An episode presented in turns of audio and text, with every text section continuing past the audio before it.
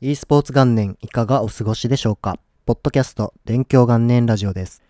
自分はヨッシーと申しまして、ネギタクというちょっと変わった名前の e スポーツニュースサイトを2002年から続けているものです。今回でついに20回目のポッドキャストになりました。週にですね、1回のペースで更新をしているので、もう20週間くらい経ったことになります。今回は何の話をしようかなと思ったのですが、他のゲームメディアの方やライターさんたちとたまに話をすると盛り上がる e スポーツのレポート記事についてのお話をしてみようかなと思います。e スポーツのレポート記事というのは、いわゆる大会レポートのことなのですが、どういうのが良い記事なのかとか、どうあるべきなのかみたいなことをたまに話したりします。これは自分の考えですと正解というのはなくてですね、それぞれのメディアですね、の編集部ですとか、あとは書き手であるライターさんの方針でその内容が決まっていくものなので、それぞれの良さみたいなものがあると思いますので、正解はないんじゃないかなと思っています。で、e スポーツのレポート記事でどんなものがあるかと言いますと、例えば、総合的なゲームメディアさんが大会取材に来た場合というのは、大会全体を通してですね、起きたことを網羅的に記録したような記事というのがパターンとしてあります。準決勝ではこのチームとこのチームが戦って決勝はこのチームでブースとしてはこういうメーカーのものが出てきてゲストはタレントの〇〇さんでみたいなことが大体その大会とかイベントで起きたことが記録されてる形ですね。これは何年か経った後に昔どんなことがあったんだっけっていうような調べ物をした時にですね、かなり便利な記事になります。あとは最近ではですね、新聞のようなメディアさんも来るようになりまして、こちらは紙メディアなので、掲載スペースが限られていますので、かなり端的な内容になります。ウェブでもそんなにたくさん文字数が載らないので、例えば CSGO の日本予選が東京のルフス池袋で行われたみたいな説明から優勝したのはアブソリュートで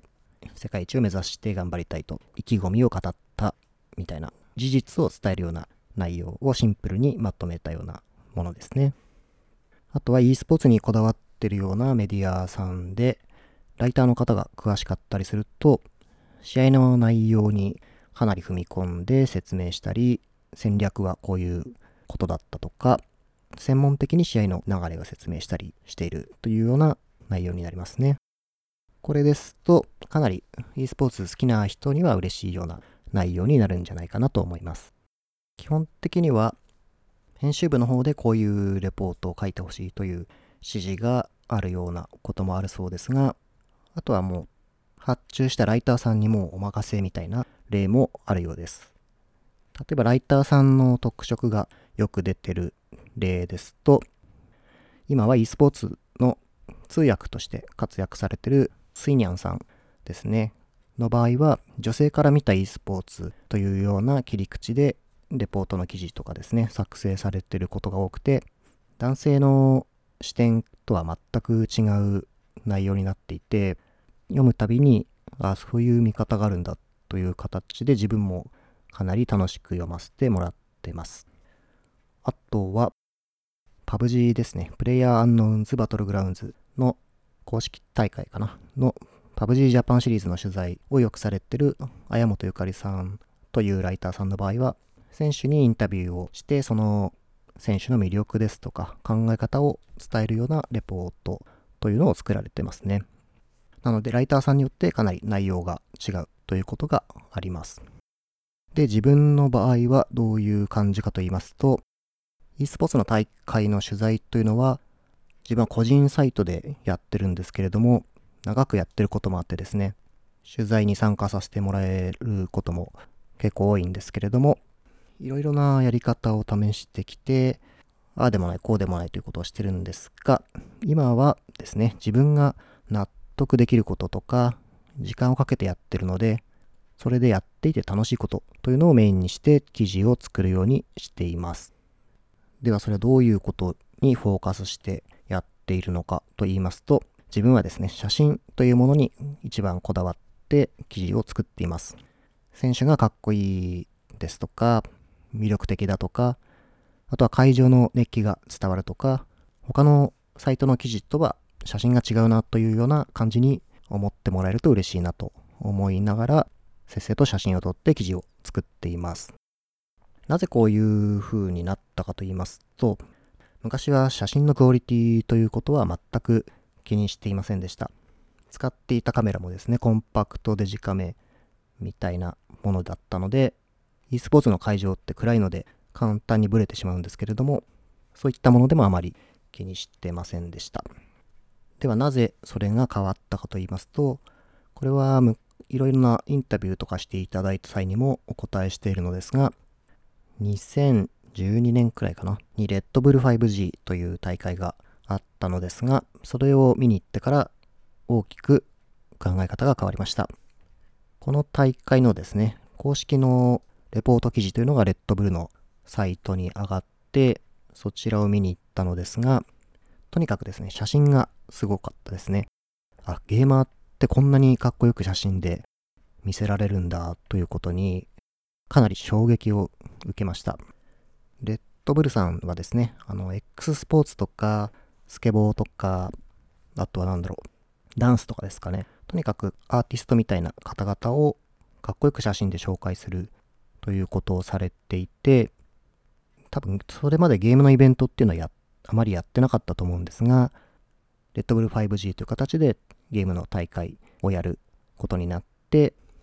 そういうですね、普段は X スポーツとかを撮ってるであろうカメラマンの方々が来ていて写真を撮っていたので、出来上がってくる写真がもう普通のゲームサイトに載ってるような写真とはもう全く撮り方とか出来上がり方っていうのがもう違いましたね。で、その写真を見ると、自分もですね、同じ会場に行って選手の写真をとかですね、会場の写真を撮ったはずなのに、もう比べ物にならないんですね。なんでこんな違うんだろうっていう、同じ場所で撮ったはずなのにっていう風に考えるようになりまして、じゃあどうしたらこういう風になかっこいい写真撮れるんだろうなということを考えるようになって、工夫したり勉強したりっていう風にして写真を撮るようになりました。そういうことを何年か続けて、自分はまあ素人ですけれども、自分なりの工夫をして写真を撮って記事にしてっていうことを続けてきたんですが、次第にですね、その自分が撮った写真が載った記事を見た方から、写真良いですねとか、会場の熱気が伝わりましたとか、嬉しいことをだんだんと言ってもらえるような機会が増えてきまして、それでさらに楽しくなって、もっと写真、じゃあ良いの撮れるように頑張ろうという形で写真を撮ってってレポートを作るということを今でも続けています。あと写真にこだわってるには別の理由もありまして、e スポーツの大会というのは今ではオフラインイベントだったとしても、オンラインでストリーミング配信というのをするのがもう当たり前のことになっています。ですので、試合の内容ですとか、結果だけを記事として書くんであれば、会場に行かないで、家で配信を見て記事を書いた方が時間もかからないですし、見ながら書けばですね、大会終わった瞬間に記事出すっていうこともできなくはないですね。なので、配信だけ見ていたらそういうことが可能なわけですが、じゃあ現場までわざわざ行って配信と同じですね、配信を見たらわかることを現場に行って書いても仕方がないなと思うようになりました。じゃあ現場に行かないとできないことをしないといけないということになるんですけれども、じゃあ何ができるかというと、選手にインタビューするっていうのが一つあるんですが、これは大会の進行ですとかにも影響されて、そもそも選手に話を聞く機会っていうのが取れないということもあるので、結構不確実な要素なんですね。ですので、何か確実に取材に行って行うことができて、他の媒体さんですとかライターさんと差別化できるものは何があるかというと、これが写真を撮るということですね。写真というのは絶対に他の人とは同じものになりませんから、こだわって撮った写真となんとなくパシャッと撮った写真というのはもう全く別物になります。なので自分としてはそこでこだわりを持って写真を撮ってそれを記事で使うということを意識してやっていますそこで違いを出すということができるというわけですねあとは配信が当たり前になったことで変わったことといいますか配信を見ればですね試合の内容ってわかるんですよねなので極端な話配信のアーカイブにうまく誘導できればそんなに詳しく文章を書く必要もないなということも思うようになってきました。例としてですね、これは実際に自分が思ったことなんですけども、自分があまりよく知らないタイトルの e スポーツのレポート記事を読んだ場合にですね、試合の流れとか戦略について詳細な説明の文章というのを読んだことがあったんですが、そもそもゲーム自体よくわかってないんで、それを読んでも、うーんっていう感じで理解できなくて、その部分は読み飛ばしてしまったということがありました。ということは自分が頑張って書いたとしても、そのように読み飛ばさ、知らない人が見たら読み飛ばされてしまうんだなというふうに思いました。なので、テキストでその魅力紹介するのは難しいなと思う一方で、でもやっぱりそこはうまくなんとか説明でしたいなという思いもあって、いろいろ考えた結果ですね、自分が出した結論としては、配信のクリップというものを紹介するのがいいんじゃないかなというものです。これはどういうものかと言いますと、大会の配信ってよく Twitch というサイトを使って行われることが多いですが、このサイトにはですね、Twitch にはクリップ機能というのがありまして、配信の特定部分を最大60秒くらいですね、切り取って編集して、それをサイトに埋め込みして表示するということができます。例えばカウンターストライクでとんでもないプレイが出たとして5人切るとかですね。これを文字で頑張って説明しても、こう状況が自分の文章が拙いとか、うまく伝わらないということがあると思うんですけれども、ゲームを知らなくてもその映像を見せれば、あ、なんかすごい5人一気に倒したとか、観客とかキャスターの方のもう熱い声が入ってて、あ、これなんかすごいなというふうに簡単に分かってもらうことができます。なのでこれを貼って見せちゃうっていうのが一番手っ取り早いなと思うようになりました。あとは新型コロナウイルスの影響で2020年はオフライン大会というのが全く開催されなくなってしまいました。大会はあってもオンラインばかりなので自分がこだわってる写真を撮るということができなくなってしまいました。これは自分の武器とも言える部分で特色としていることなので、それがないとなるとちょっと困ってしまうなっていう部分もあります。で、どうしようかなと思った時に思ったのがやはり配信がメインであれば配信で面白かった部分ですね。とかすごいプレイが出た部分っていうのをクリップを作ってそれを紹介すればいいんじゃないかなということで、そういったものをメインにした記事というのを作るようにだんだんなりましたね。で、このクリップを作るという作業をしながら大会を見るということをやっていて気づいたんですけども、この配信のクリップを作るっていうのは、大会の会場に行って写真を撮るっていうのに、あなんかすごく近しいなと思いましたね。これはなぜかと言いますと、写真を撮るというのも配信からクリップで切り取るというのも自分が思ってるですね、魅力的な瞬間を切り取って紹介しているということなんだな。あ、これは同じことだなと自分では思うようになりました。ということで自分が作る e スポーツのレポート記事においては、まず写真にこだわってるというのと、クリップ、配信クリップですね、をうまく活用して大会の見どころを紹介する。そして自分が大会を実際に見て感じたことなどを